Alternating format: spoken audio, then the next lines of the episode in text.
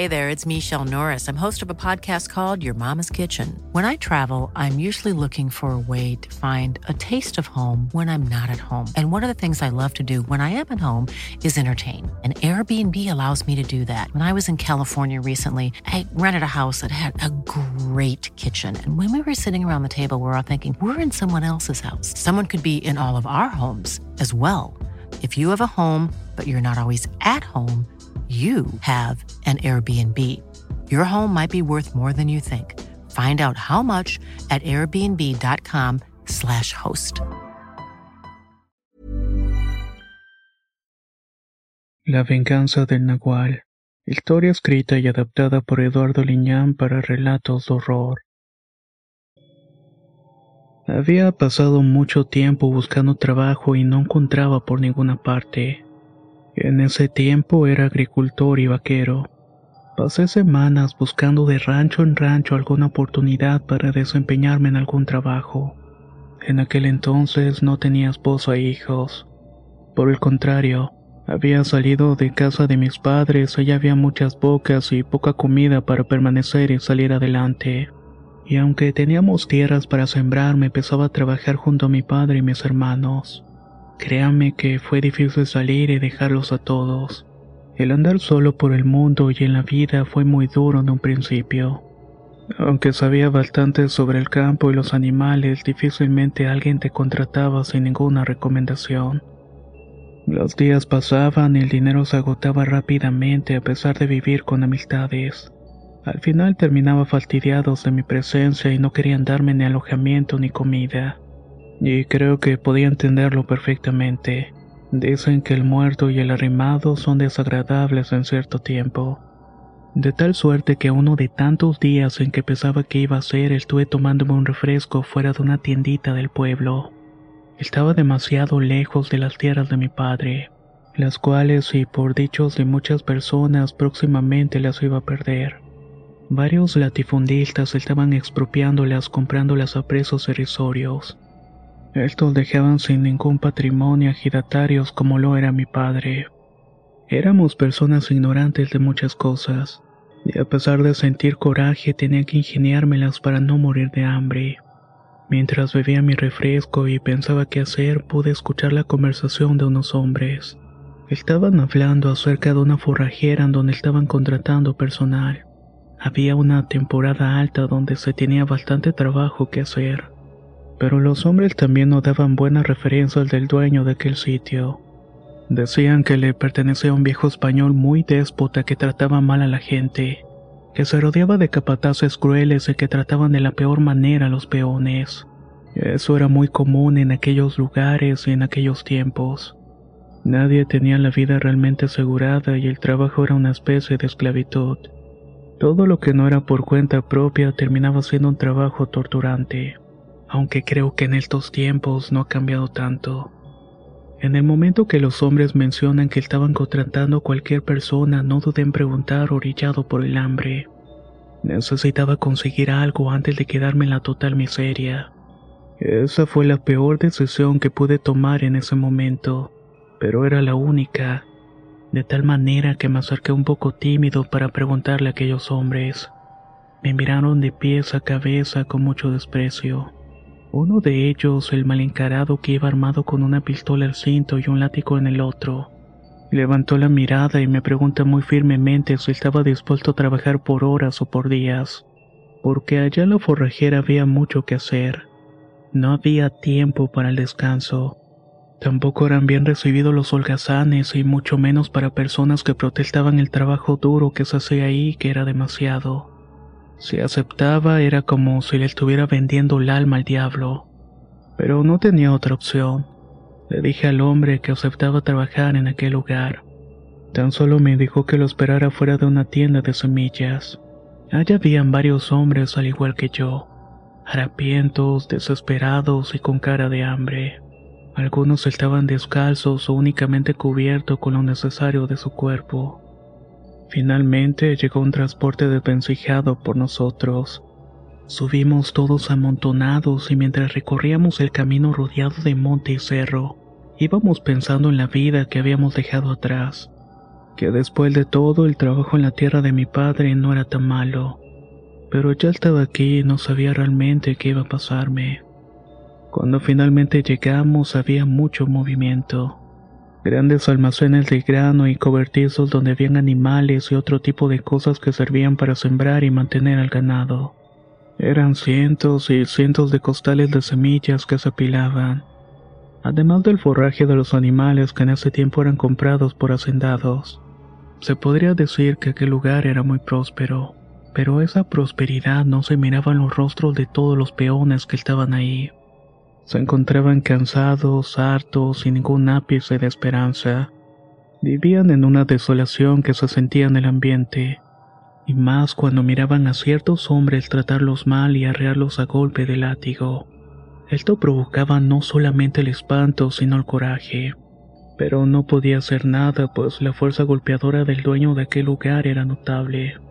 Todos aquellos hombres se miraban rudos y sin ninguna clase de misericordia o pena por tratar mal a las personas. Ahí mismo sentí que había sido un error tratar de buscar el sustento en un lugar infernal como ese. La vida no valía nada, y pude comprobarlo después de instalarme en un caserío. Los pequeños templetes y jacales que apenas se sostenían era donde íbamos a dormir los nuevos peones. La mayoría de la gente vivía en los alrededores, pero no la pasaba mejor que nosotros. A veces me parecía escuchar los gritos de dolor y súplicas de los trabajadores. Eran latigueados y humillados por aquellos capatazos crueles. De alguna manera trataban de presionar a la gente y dar el ejemplo para que no siguiéramos las malas costumbres. Ahí no se podía incitar a los demás a dejar de trabajar o protestar por cualquier razón. Me contuve muchas veces de defender a los pobres peones y sabía que tenía las de perder. De tal manera que comencé a trabajar en aquel sitio las jornadas de verdad eran muy duras y largas. Habían actividades de todas y a veces había que apilar los forrajes o limpiar el estiércol. Por ser el nuevo en ese lugar me tocó esta última actividad, que además de ser desagradable era bastante humillante. Lo peor que pude observar y creo que es el motivo más importante de esta historia, fue más que nada una situación extraña que me tocó enfrentar. Algo que hasta el día de hoy cuando estoy contando estas memorias me es muy complicado de comprender. Aunque de algún modo sé de qué se trata. Con el paso del tiempo pude descubrir muchos secretos que el monte y los cerros guardan. Hay un mundo allá afuera que desconocemos y que es algo que muy pocas personas pueden llegar a enfrentar. Sucedió durante uno de los tantos días en que había demasiado trabajo. En ese tiempo ya había conocido a varias personas y trabajadores. Se podía decir que había hecho amistad con ellos. Entre ese grupo había un indígena que hablaba muy poco español.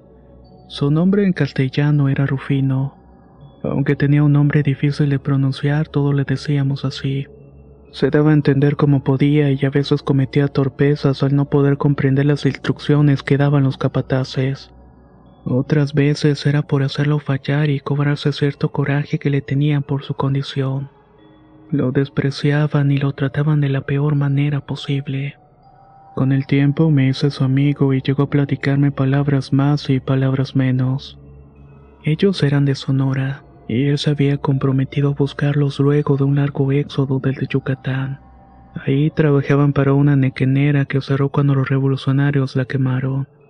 Se podría decir que únicamente cambió de un infierno a otro, pero en aquellos tiempos todas las haciendas eran así de horribles, de tal manera que llegaban a trabajar a un lugar y se hacían de dinero, pero de la misma manera continuaban hasta el destino final. Descubrí que era una especie de curandero. Alguna vez llegué con las herramientas y otras cosas. Cuando esto pasaba, el hombre siempre sacaba hierbas de un morral para colocármelas. Me curaba milagrosamente a los días. Así lo hacía con otras personas que lo llegamos a apreciar. Pero el problema fue cuando uno de aquellos días en que habíamos de quemar el campo para poder sembrar por una torpeza de Rufino que dejó el tanque de líquido inflamable abierto, los vapores se incendiaron poco a poco. Quemaron todo un granero y decenas de sacos de semillas que al final resultaron una gran pérdida. No nos preocupaba realmente la quemazón que hubo. Teníamos mortificación por las consecuencias que íbamos a sufrir y así pasó. El patrón al enterarse de esto lo mandó azotar incontables veces. Todos los que estábamos en el caserío escuchábamos sus gritos de dolor y súplica. Estos gritos nos erizaban la piel a escuchar el sonido de los latigazos.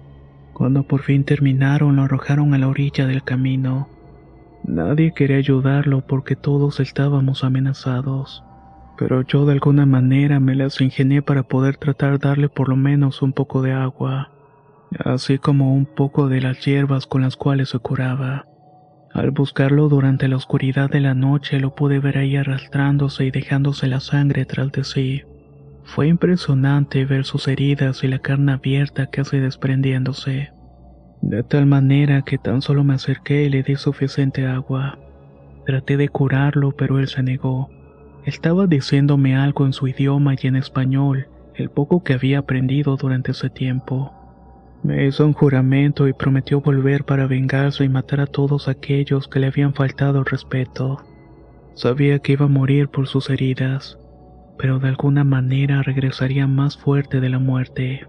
Esas fueron sus últimas palabras hasta que se despidió y me agradeció la ayuda.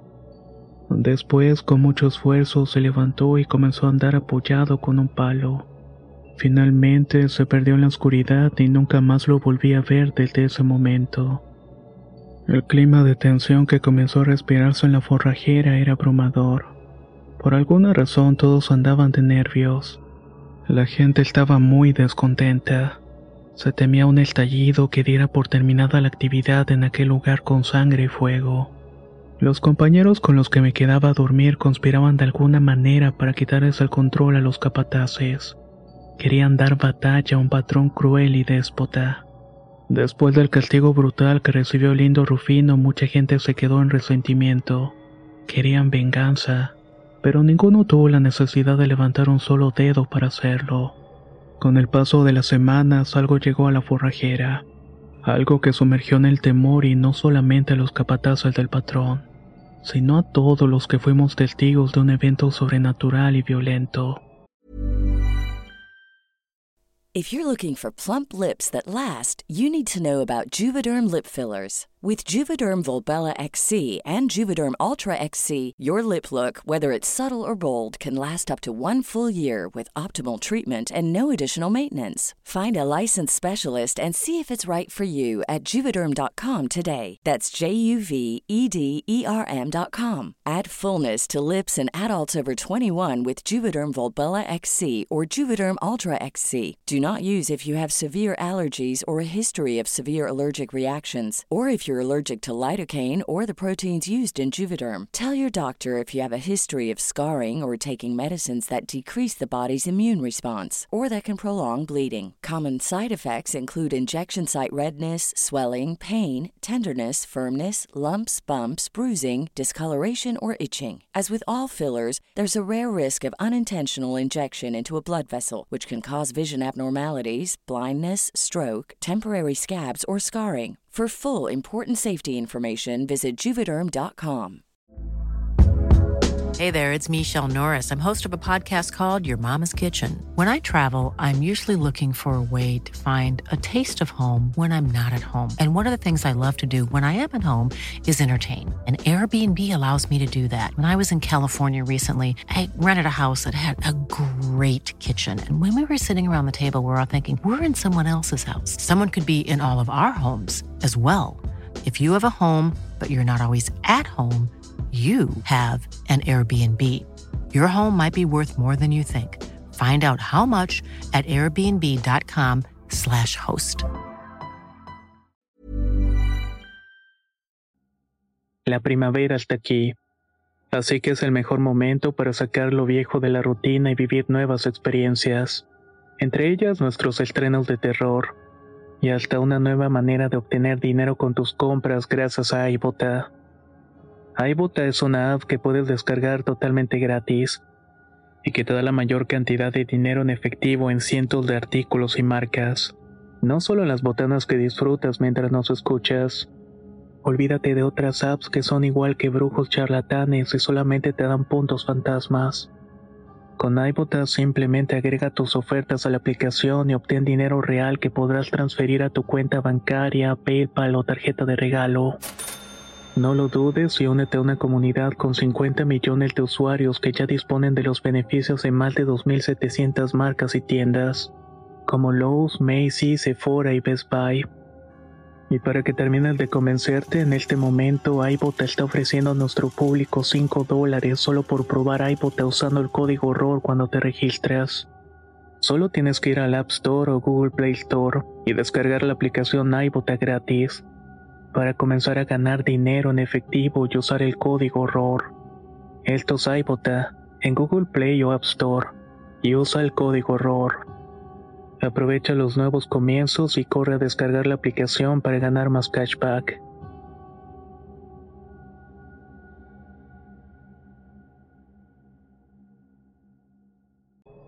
Fue una de esas noches en las que todo parecía tranquilo. El silencio fue roto por los gritos asustados de un campesino que llegaba muy asustado al caserío.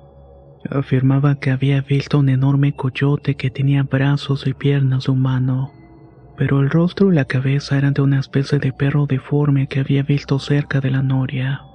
Todos nos quedamos escuchando un extraño testimonio acerca de aquella aparición, pero no le creíamos mucho. Cuando llegó la mañana, la campana que llamaba a trabajar sonaba incansablemente.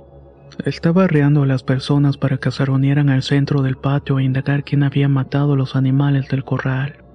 Las víctimas habían sido todas las gallinas, algunos cerdos que dormían en la intemperie. Además, algunos caballos estaban heridos impidiendo que caminaran. Hubo muchas preguntas de azotes, pero nadie pudo decir absolutamente nada a excepción de aquel campesino que reveló el encuentro con ese extraño animal.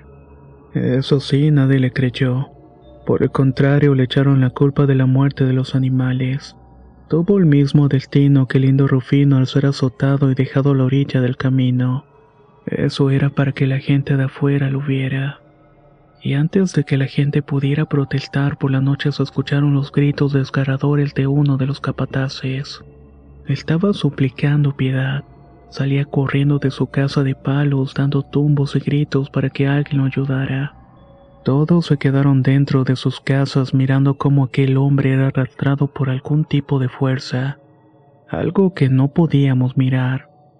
La sombra no revelaba si era un hombre o un animal muy grande. Eso era lo que en un principio llegamos a ver. En ese instante quedamos en la cuenta de lo que dijo el campesino era cierto. Quizás había algún animal salvaje merodeando la propiedad. Después de los gritos, el silencio nos dejó a todos pasmados y con temor de salir. Los demás capatazes llegaron al poco rato a investigar qué había sucedido con el compañero. El capataz muerto era responsable del caserío y que toda la gente que vivía ahí estuviera tranquila y trabajando. Nunca pensamos que alguien lo fuera a matar, pero así pasó. De nueva cuenta, al día siguiente nos reunieron en el patio para darnos la noticia. Al hombre lo habían encontrado muerto de la peor manera posible. No tenía manos y se las habían arrancado mordidas, según decían. Las preguntas, la tortura y los latigazos no pararon, pero nadie dijo nada. Ninguno sabía realmente qué estaba pasando, excepción de un viejo que tenía años trabajando allí. Mencionó que quizás se trataba de una venganza del más allá, que ese animal que andaba merodeando por la zona no era algo normal Presentía que era algo llamado nahual, o una especie híbrida mitad persona y mitad animal con sed de sangre, cosas que no entendía del todo. ¿Y cómo es que eso era posible? Pero ya no sabíamos qué creer y el nerviosismo aumentó con los dichos de aquel hombre. Estos no pasaron desapercibidos por nadie, aunque pensaban que se trataba simplemente de un animal salvaje. En ese momento los capataces en compañía de otros hombres decidieron salir a batir al monte. Iban a intentar cazar al supuesto animal a pedimento del patrón, el cual solamente miraba desde lo alto de su casa todo lo que estaba pasando. Lo último que recuerdo de aquella batida es despedirme de un buen amigo. Cuando se comenzaron a introducir en el monte algunos a pie y otros montados a caballo, eran seguidos por varios perros de caza. Era muy temprano cuando los vimos por última vez. Llegó la noche, la madrugada, pasaron un par de días y nadie más los volvió a ver. Todos especulaban qué les había sucedido a aquellos hombres bragados y armados hasta los dientes, sin el brazo armado y el látigo del patrón arriando a la gente de la forrajera. Todos trabajamos apenas y sin ganas de hacerlo. Muchas veces intentamos confrontar al patrón para exigirle cuentas, aunque tenía un par de hombres cuidándolos, así que solamente decidimos esperar. Y esa espera por fin terminó una madrugada. Una recolectora comenzó a gritar asustada, despertándonos a todos. Al salir nos sorprendió que hubiera una alumbrada al norte del patio. Era muy alta y no entendíamos quién la había encendido sin que nos diéramos cuenta. Poco a poco nos fuimos acercando y el espanto que sentimos nos hizo estremecer a todos. En el centro de aquella alumbrada estaban apiladas las cabezas de los capataces, así como la de algunos de los hombres que habían ido a buscar a la supuesta bestia. Fue un momento sumamente horrible. Las muecas de muerte y dolor que presentaban era algo que no iba a poder olvidar. Ahí fue cuando el miedo y el coraje que sentíamos fue crucial. Debíamos enfrentar al patrón y hacerlo pagar por todo lo que había hecho. A pesar de haber mucho coraje, algunos tomaron la decisión correcta de irse inmediatamente de aquel lugar. Más que nada por el temor y los hechos sobrenaturales que estaban enfrentando evidentemente. Si nos quedábamos en ese lugar probablemente nos toparíamos con la muerte. Algunos tomaron lo que pudieron y comenzaron a marcharse, pero otros se quedaron al no tener más a dónde ir. Por la mañana el lugar estaba vacío. Los que todavía quedábamos ahí solamente mirábamos al patrón asomarse de vez en cuando. Sus hombres también lo habían abandonado. Estuvimos pensando mucho en ir por él para colgarlo de un tronco. Pero antes de ir con la soga en la mano, el nahual hizo lo propio y se nos adelantó. Durante la siguiente madrugada ya sabíamos que iba a suceder en el momento que los gritos y alaridos suplicantes se escucharon. Nadie quiso hacer nada. Todos nos quedamos asustados y temerosos detrás de nuestras puertas. Escuchábamos como aquel hombre que había sido cruel con nosotros perdió la vida ante manos de una bestia. Esa sinfonía macabra de dolor duró algunos minutos que parecían hacerse eternos. Cuando finalmente todo quedó en silencio los corazones nos latían aceleradamente. Teníamos escalofríos recorriendo nuestro cuerpo al imaginar que ahora nos iba a tocar a nosotros. Pero así llegó la mañana. Cuando salimos nos dimos cuenta del destino del patrón. Lo habían desollado vivo. Le habían arrancado la piel a algunas partes del cuerpo que mostraba sus huesos. Luego de aquella situación horrible hubo muchas preguntas que nadie supo responder. La forrajera al quedarse sin dueño cerró y quedó en completo abandono. Con el tiempo me dediqué al campo y como pude logré salir adelante. A veces cuando sembraba iba a regar la tierra de noche, escuchábamos los alaridos de aquel nahual haciendo eco por todas partes. Los humildes campesinos, los trabajadores de cierta forma no teníamos miedo. Sabíamos que no nos haría daño si no nos cruzábamos en su camino éramos malos. Falta tiempo después que descubrí que en realidad aquel Nahual Coyote no era ni nada más ni menos que Rufino el Indio, el cual había cobrado su venganza tal cual y lo había prometido. No dudaba que al final tuviera la capacidad de dejar su lado humano para convertirse en un animal. Este fue mi testimonio que estuve guardando durante mucho tiempo. Me alegra haber podido compartirlo antes de irme, y hagan con esta verdad lo que mejor les parezca.